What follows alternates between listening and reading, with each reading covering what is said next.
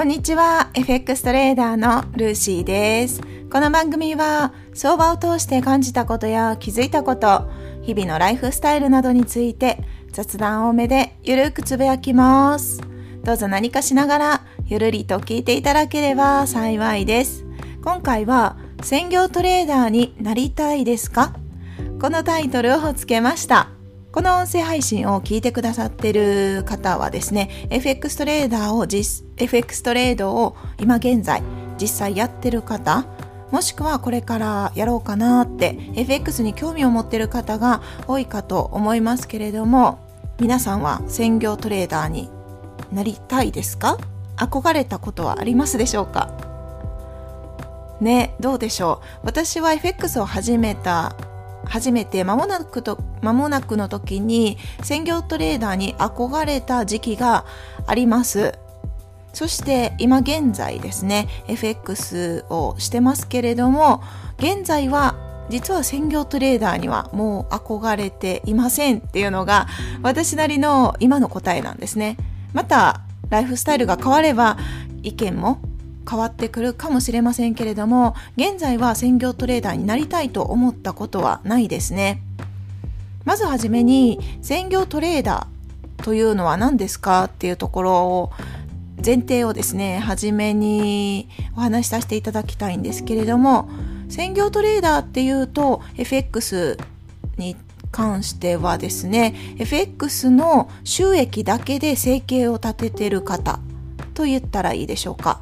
そのように私は理解してます。他の仕事とか他の別の収入があるのではなくって専業なのでその FX の収益のみがはい稼ぐ手段というか収入なのかなってそういう人を専業トレーダーと私は理解しています。もしかしたら皆さんの理解と違ったら申し訳ないんですけれどもその前提のもとでお話をさせていただくとですね専業トレーダーと言っても幅広くないですかっていうのが 一つの疑問なんですね。そう専業トレーダーっていう言葉だけでもですねたくさん稼ぐ専業トレーダーなのかそれでもないそうでもない月額で言うとだってね50万の収益がある専業トレーダーの方もいれば100万の方もいれば1000万1000万以上の方もいるわけですよ。だからおそらくですね専業トレーダーになりたいって思ってる方は1000万以上とか結構大きなお金を稼ぐイメージで専業トレーダーって思ってるのかなと思うんですね。もしくはもう一つのパターンとしては今の仕事をどうしても離れたくって今の仕事が嫌だからそういう意味で専業といって自分が今やりたい取り組んでる FX というものだけに集中したいだから専業トレーダーになりたいって思ってるこの2パターンなのかなと思ったりしてます。ということで専業トレーダーになりたいですかっていうところなんですね。確かに大きな金額を毎月もうすでに稼いでるのであれば自然とですねなりたいというよりかはそうなってしまったみたいな専業トレーダーになっちゃったみたいな事後報告でなることはあるかもしれないんですけれどもどうですかね？私自身が自分の人生を考えた時にどういった自分のねライフスタイルをイメージしてこういう風にしていきたいなって想像した時にどうしても専業トレーダーになれないって思ってしまったんですね。そう。なぜならば私自身はやりたいことが結構今のところはですねたくさんありましていくつかやってるとどうしても専業ってその FX だけに没頭するっていうことが難しいなと思いました。ですし自分のトレードスタイルが確立できてそしてそう自分のトレードスタイルが完全に確立してたらトレードをする場所と言ったらいいですかね。チャート上の値動きのここの値幅を切り取るっていうのも結構明確にできてるかなと思うんですね。そうなった時チャートに貼り付く必要性がなくなってくるんですね。ってなると時間がすごく余るっていう表現がいいですかね。そう。専業だけで専業トレーダーとしてやっていくには時間を持て余してしまう可能性があるんですね。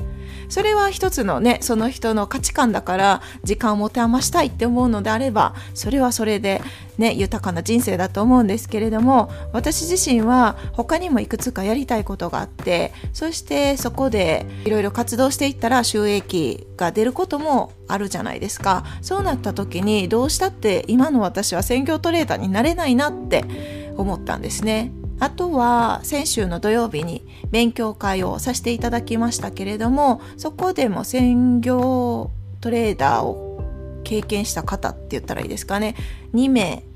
いらっしゃってたんですね。あ私も仕事をしてなかった時期もあるから一瞬専業だったかもしれないですけれどもすごい稼いでたわけではないのでそれを専業と言っていいかどうかはね怪しいところですけれどもそう。その方々が言ってたこともですし私の周りにいる今専業でされてる方もいればそうじゃない方も様々ですが専業でも兼業でも形にこだわる必要は全くないんじゃないっていう話に最終的には落ち着きます。なぜならばやっぱり人それぞれ価値観が違うのでどういうライフスタイルに憧れるっていうのも違うじゃないですかそうなんです専業でも兼業でもあの譲れないことがあるとしたら稼いでるっていう事実ですよね。あの利益を積み上げられてる。それがあればその事実さえあれば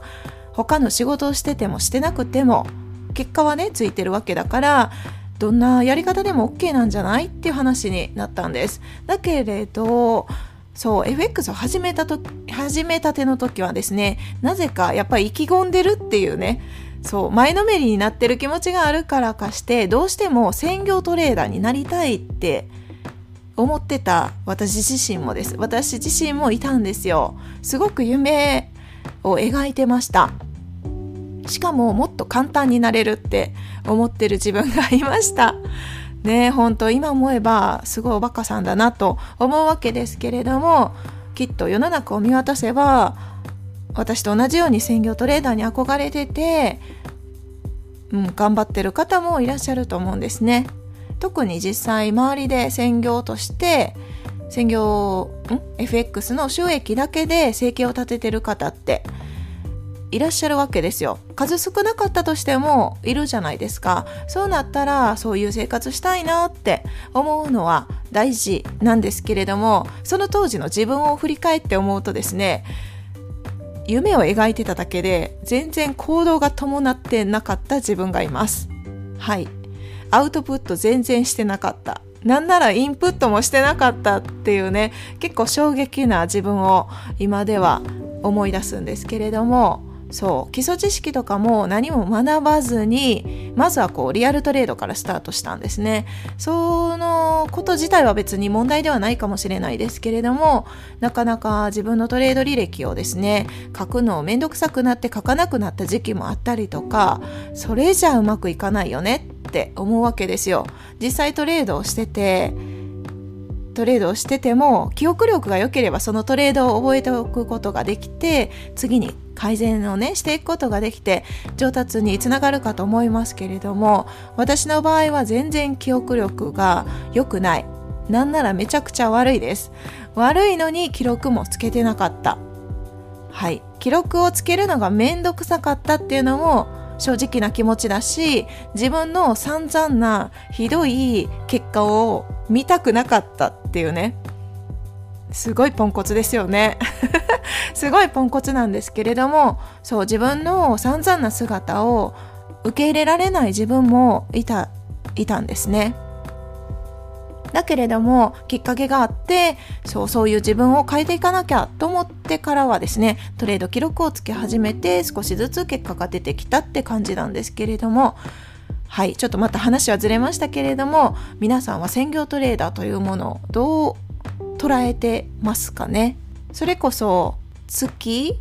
10万10万で生活まあできる人もいるかもしれないですけど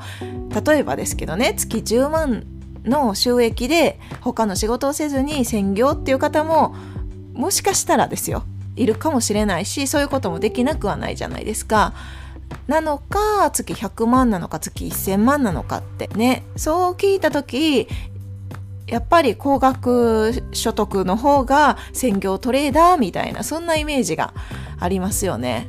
兼業トレーダーもめちゃくちゃ良くて私自身が FX トレーダー FX トレードに集中したいと思って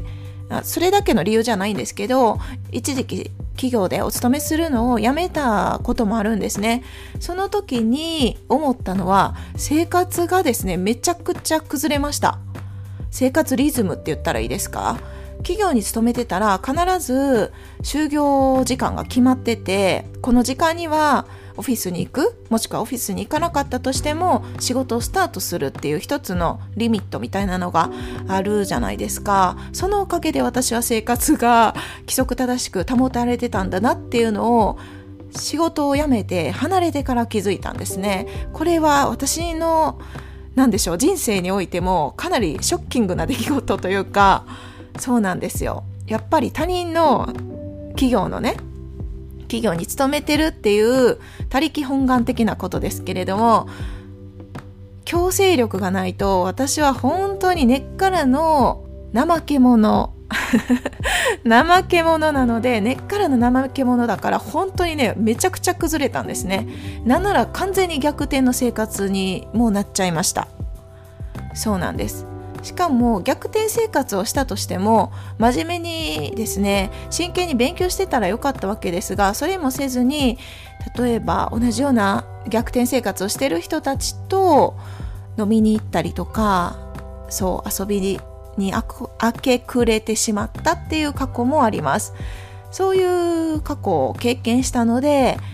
また仕事を再開したりとかしたわけなんですね。仕事をしてると確かに時間の余裕っていう意味では時間は制限されます。これも正確に合うかどうかなのでどちらでもいいと思うんですが時間が制限されても私の場合はね規則正しい生活を送った方が自分の健康的には絶対いいししかも限られた時間だからこそそのあと残りの1時間をガッと集中して学習することができたりとかそんな性格なんですね。ゆとりがありすぎると無限大にぼーっとできちゃう。ぼーっとのんびりできちゃう性格なので私には適してないなと。何か強制力があった方が私自身が幸せでいられると思ったんですね。もちろん何もしないのも幸せでもあるんですけどそうなるとなんか何も成し遂げてない自分に嫌気がさしちゃう性格なので ねすごいややこしい性格ですよね。本当に。なので私はこれからも兼業トレーダーとして FX と向き合っていくのかななんて思いました。